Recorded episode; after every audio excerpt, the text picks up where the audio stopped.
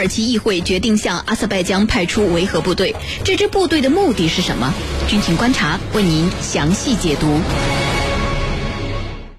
土耳其议会最近表决通过了一项动议，允许向阿塞拜疆派遣土耳其的维和部队，以监督纳卡地区停火协议的执行。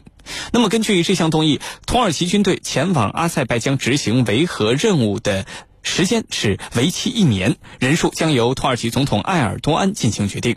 此外，还要建立联合中心，由土耳其和俄罗斯共同监督停火。动议还说，通过这样的动议是为了履行和阿塞拜疆的战略伙伴及互助协议，并且维护土耳其的国家利益。那么，土耳其为什么要向阿塞拜疆派出维和部队呢？派出这样一支部队，战略企图到底是什么？接下来，郝帅邀请军事评论员和您一起关注。袁教授。土耳其到底想要派出一支怎样的部队到阿塞拜疆呢？为什么是派到阿塞拜疆，而不是直接派到纳卡地区？请袁教授为我们分析一下。好的，呃，土耳其呢这次派到阿塞拜疆的维和部队啊，呃，可以用规模庞大、装备先进来形容。当然，这个维和部队要加上个引号。按照目前土耳其官方公开的信息呢，这支所谓的维和部队啊，大约有两万人左右的规模。呃，它包括了土耳其国防军第一集团军第九十五装甲旅、第十八机步旅，呃，爱琴海集团军的呃塞浦路斯和平部队和空军的两个航空中队。那么会出动两百辆坦克、五十架战斗机，其中包括了呃豹二 A 四主战坦克以及 F 十六、F 四 E 等呃战斗机。那么土耳其军队啊，这次之所以会选择呃进入阿塞拜疆，呃而不是进入拉卡地区呢？主要的原因有以下几个方面。首先呢，就是土耳其啊还比较顾忌俄罗斯的态度。那么，对于土耳其介入拉卡维和，呃，俄罗斯呢一直是持坚决反对的态度。那么土耳其呢，呃，则是想积极的介入其中。但是呢，考虑到俄土两国在军事实力上的差距，在没有俄罗斯首肯的情况下，土耳其呢是不敢贸然进入拉卡地区的。那么只能退而求其次。先把他的兵派到阿塞拜疆，以实现在该地区的呃军事存在。那么至于什么时候能够进入纳卡，对于土耳其来说呢，将等待时机。只要时机成熟，我想土耳其军队一定会进入纳卡的。那么第二个方面呢，就是他目前还没有法律的依据。那么俄土亚三方签订的停火协议啊，呃，并没有让土耳其的军队参与到拉卡地区的维和。那么，呃，俄土两国呢，前段时间也达成了一个呃建立呃俄土停火监督中心的备忘录，呃，它也规定了，呃，土耳其只能向纳卡地区派出少量的军事人员，在纳卡地区执行任务，而且还规定了土耳其这些军事人员呢，哎，那么只能待在啊不靠近纳卡地区的停火监督中心。呃，所谓名不顺则言不正，那么现在呢？呃，埃尔多安呢，虽然对呃土耳其未能参与纳卡的维和呢大为不满，但是呢，也只能通过那么呃让阿塞拜疆同意其入境维和，那么达成呢自己在外高加索地区实现军事存在的野心。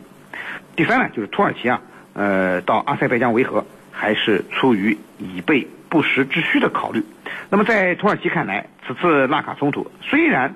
呃，阿塞拜疆已经大获全胜，但是呢，它的战略目标却没有完全达成，纳卡地区啊也没有全境收复。那么未来很有可能在纳卡地区还会发生这个新的一场战争。所以土耳其出兵阿塞拜疆，就是为了防止有一天战火重燃。那么他要帮助阿塞拜疆军队完全收复拉卡。那么呃，与此同时呢，也增强了他在该地区的影响力和军事存在。由此可见呢，呃，土耳其啊到阿塞拜疆绝对不是维和，而是去搅局的，啊，主持人。好的，谢谢袁教授。对于土耳其想要派维和部队到阿塞拜疆啊去监督纳卡停火这件事情，阿塞拜疆、亚美尼亚还有俄罗斯这三个国家的态度分别是什么呢？请程教授为我们解答。好的，我们先来说俄罗斯的态度。俄罗斯讲得很清楚，这是由俄罗斯的外交部长。拉夫罗夫说的，说你这个土耳其啊，你想去的话，啊，我告诉你，你只能是观察员，啊，不是维和人员，你只能是观察员。那观察员他的数量是很少的，而维和部队呢，它可能是一个成建制的部队，观察员也可能就几个人啊。你要来，你只能是观察员，这是第一。第二个呢，你还不得靠近卡拉巴赫，就是冲突的中心地带，没你的事儿，你不能靠近。你一来有可能煽动啊。那具体的位置你等我通知啊，我告诉你你哪儿，你待在哪儿，这是俄罗斯的态度。那么我们再来看亚美尼亚。我想亚美尼亚这次如果没有俄罗斯啊从中这个劝和促谈，也许还得打下去。对亚美尼亚来说啊，真的是这个里子面子全丢了。那么他绝对认为土耳其是幕后指使，而且在背后插手，因此对这个亚美尼亚来说，他是不希望土耳其作为维和人员或者监督人员的到来的。因为你是来拉天价的，你不是一个客观、公正、中立的监督方，所以对亚美尼亚来说，毫无疑问不欢迎你土耳其人。那么埃塞拜疆是什么态度？埃塞拜疆目前是得了便宜也卖乖，他占了地盘同时俄罗斯说你停啊啊，那好好好，我停，那我们就达成停火协议。所以呢，对埃塞拜疆来说是得了便宜也卖乖。如果你现在土耳其人来，我讲。我认为他是举双手赞成的，因为土耳其被他认为是背后的支持者。那除非你俄罗斯说不允许你土耳其来，而且你土耳其的到来，那我就这个采取一些新的措施。如果是这样的话，埃塞拜疆才会有所变化，要不然他肯定是希望土耳其的到来的。那么有人有这个军迷朋友可能会问啊，说如果说。埃塞拜疆欢迎土耳其人作为维和人员来，为什么不在协议的一开始就提出这个原因呢？那我的理解是什么？那肯定的就是，人家俄罗斯说了啊，没有土耳其的任何份额，这里头不能让他来，要不然我们不达成这个协议。我认为这是肯定的。所以呢，拉夫罗夫非常强调、非常强硬的说，土耳其没有资格啊，没有必要。派出任何维和人员到纳卡地区，这就是俄罗斯的非常强硬的态度。那么这个态度也会体现在此前对和平协议的达成上。你如果非要来，那我就不跟你谈这个和平协议了。如果说你听我的，那就是不让他来。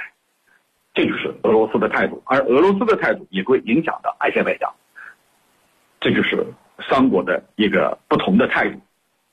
主持人，好的，谢谢程教授。在土耳其议会允许土耳其军队向阿塞拜疆派遣维和部队之后，法国政府在十九号表示，将对纳卡停火协议进行国际监督。纳卡停火跟法国有什么关系呢？法国为什么要过来搞所谓的国际监督？请袁教授为我们分析一下。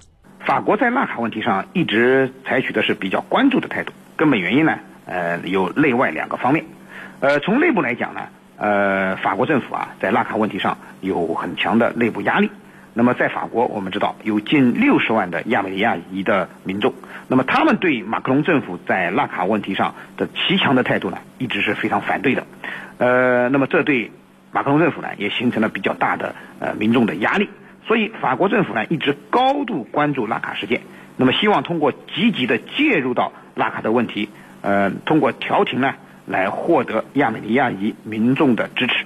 呃，本月十二号，呃，我们关注到马克龙还和亚美尼亚的总理呃帕西尼扬通了电话。呃，他表明啊，法国将为实现纳卡地区的公正、持久和各方都能接受的一个方案，呃，贡献自己的力量。呃，另一方面呢，呃，从外部因素上来讲呢，防止土耳其势力的四处扩张是呃法国介入纳卡问题的一个重要原因。呃，近年来。呃，土耳其的势力啊，可以说四处扩张，也触及到了法国的利益。你比如说，在爱琴海上，土耳其和希腊有着呃资源和领海岛屿的争端，那么法国就明确站到了希腊的一边，甚至不惜出动航母在东地中海举行了呃北约的联合军演，以震慑土耳其。那么此次在纳卡问题上呢，土耳其借助支持阿塞拜疆，加大了对外高加索地区渗透的力度。那么法国呢，对此呢，也是保持着高度的警惕。呃，防止土耳其过度介入拉卡冲突，实现在高加索地区的军事存在呢？呃，是法国介入拉卡地区的一个重要原因之一。那么，呃，关于法国搞的这个国际监督啊，它实际上的目的也是防止土耳其在外高加索地区的军事扩张。因为啊，将纳卡地区的停火置于国际监督之下，实际上就等于将土耳其排除在监督停火的范围之外了。按照法国的意见，所谓纳卡地区的停火的国际监督啊，呃，实际上指的是呃，在明斯克小组框架内监督亚阿双方实现停火的情况。呃，所谓明斯克小组指的是欧安组织的明斯克小组，那么它呃包括了俄罗斯、美国和法国，那么这三个国家呢？呃，是协调纳卡问题的欧安组织明斯克小组的共同主席国。那么这样来看的话，显然土耳其就被排除在外了。那么土耳其就没有任何理由再向纳卡地区派驻所谓的维和部队了。